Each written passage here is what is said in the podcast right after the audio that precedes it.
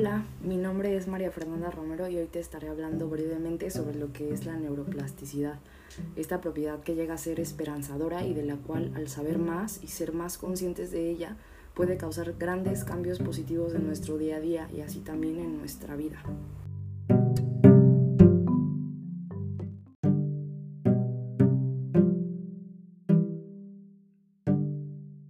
Entender un poco mejor sobre esto tenemos que saber un poco más sobre lo que es una neurona y qué es lo que ella hace. La neurona es una célula del sistema nervioso central. Su función principal consiste en recibir información y darles esa información a otras neuronas. El sistema básico de comunicación entre neuronas se llama sinapsis. Un espacio entre neuronas que físicamente es una separación, pero en sentido de función es una conexión. Entonces, ahora sí, ¿Qué es la famosa neuroplasticidad? Bueno, la neuroplasticidad es la flexibilidad que tiene el cerebro para adaptarse a los cambios a través de redes neuronales. Cada vez que se aprende algo, las propias neuronas forman redes para comunicarse y dar señales de una a otra mediante sinapsis, que como ya dijimos es la manera en la que ellas se comunican. La neuroplasticidad permite a las neuronas regenerarse, tanto anatómica como funcionalmente, y formar nuevas conexiones sinápticas. La plasticidad neuronal representa la facultad o la capacidad del cerebro para recuperarse y reestructurarse. Este potencial adaptivo del sistema nervioso permite al cerebro reponerse a trastornos o lesiones y puede reducir los efectos de alteraciones estructurales producidas por patologías como la esclerosis múltiple, Parkinson, deterioro cognitivo, la enfermedad del Alzheimer, dislexia, TDAH, insomnio adulto, insomnio infantil, etc. ¿Qué sucede con esta plasticidad cerebral? ¿Cuándo? ¿Cómo? Bueno, cuando estás ocupado en un nuevo aprendizaje o en una nueva experiencia, tu cerebro establece una serie de conexiones neuronales. Estas vías o circuitos neuronales son construidos como rutas para la comunicación entre las neuronas. Estas rutas se crean en el cerebro a través del aprendizaje y la práctica, de forma muy parecida a cómo se forma un camino de montaña o en un camino lleno de nieve a través del uso diario de la misma ruta. ¿Te has preguntado por qué no podemos salir de ese pensamiento constante, siendo bueno o malo? ¿O cómo ya haces algo bien de manera a veces hasta automática, sin razonarlo mucho? Esto es porque en términos informales ya pasaste ese camino varias veces, has hecho una ruta muy marcada o transitada.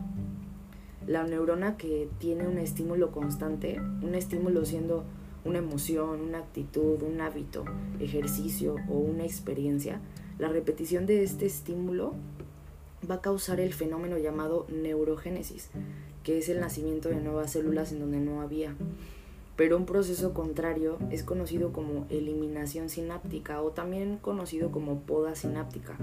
Esta poda sináptica significa que si no estás usando tus células nerviosas o no usas este circuito, este camino como lo llamamos antes, empezarás a perder conexiones. Todos podemos entender lo que es volverse muy bueno en algo, simplemente entrenando tal vez todos los días, como también el perder parte de ese talento o habilidad por no entrenar por un tiempo. Esa es la poda o eliminación sináptica. Las neuronas que sí usamos van a crecer, pero las neuronas y las partes de nuestro cerebro que no usamos pues irán perdiendo esta sinapsis, esta comunicación y superficie de área en esta dimensión.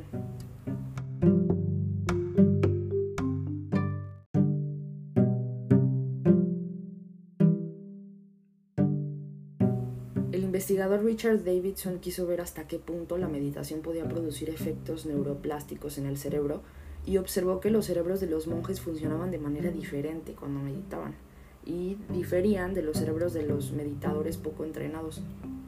El autor comprobó que en expertos meditadores o los que lo practicaban, en sus cerebros habían mostrado cambios sutiles en la corteza prefrontal, esta parte del cerebro que regula las emociones positivas como la felicidad, y la que también utilizamos para tomar decisiones de forma efectiva o mostrarnos creativos a la hora de resolver algún problema.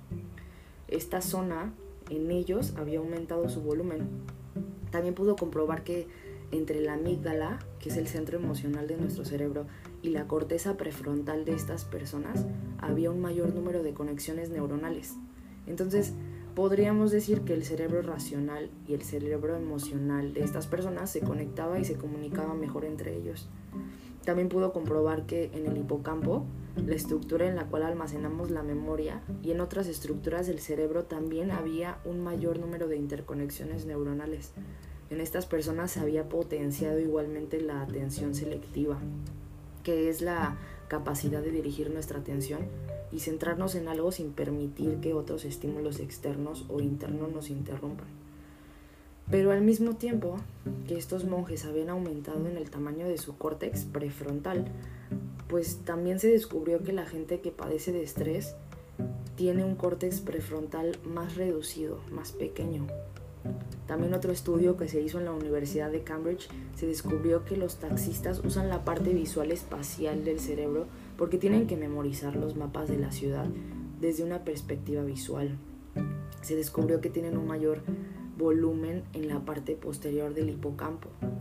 Al mismo tiempo, igual, se descubrió que los niños que padecen de ansiedad en casas llenas de estrés tienen más redes y un mayor tamaño de amígdala cerebral, que como ya la habíamos mencionado, es la parte del sistema límbico que se ocupa de responder ante el miedo.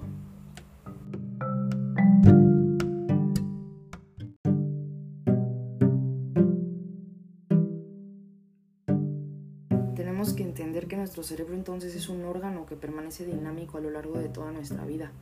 Es un órgano que responde y que siempre puede cambiar. Y sabiendo todo esto nos podríamos preguntar, ¿podría ser que la ansiedad que hoy tengo, mis problemas de salud mental, mis pensamientos negativos, mis quejas, mi falta de autoestima, podría ser que todos estos problemas fueran ni más ni menos que circuitos hiperconectados condicionados por la infancia, el flujo y paso del tiempo? Esto entonces nos da la seguridad de que podemos cambiar nuestra manera de ver al mundo y la manera de vernos a nosotros. Se me hace curioso que cuando aprendemos sobre una idea que nos ayuda a saber cómo funciona nuestro cerebro, nuestra mente, también nos ayuda a que nuestra mente trabaje mejor. Este concepto clave de la neurociencia es fascinante ya que tiene el potencial de cambiar y transformar la salud mental de la sociedad. Entonces, ¿quieres mejorar tu plasticidad cerebral? Puedes leer un libro, escucha un podcast que te enseña algo nuevo, vete por otra ruta al trabajo, ten acceso a algo diferente. Es el reto, es lo nuevo lo que ayuda a tu cerebro. También enfocado más a otro ámbito, ¿qué pensamiento es automático que te causa dolor o estrés? Esos pensamientos que a veces ya no sabes por qué están ahí, ese comportamiento que no sabes de dónde surge. Cuando entramos a la conciencia de esto, ahí es donde empieza nuestra transformación Tal vez no nos estamos dando cuenta que nuestro cerebro nos está mostrando ese camino que se usó por mucho tiempo, pero pues no es bueno para nosotros y nuestra salud mental. Podemos ir por otra ruta y poco a poco hacer otro camino marcado en el cual podamos cultivar una mentalidad más saludable y al mismo tiempo un entorno en nuestras vidas de mayor provecho. ¿Cuál es ese nuevo camino para ti? Hay que quedarnos con este nuevo aprendizaje y tomar esta oportunidad para avanzar y ver que hay mucha más esperanza de la que alcanzamos a ver. Esto sería todo por hoy respecto a la neuroplasticidad y lo que conlleva este concepto de la neurociencia. Espero te haya servido. Hasta la próxima.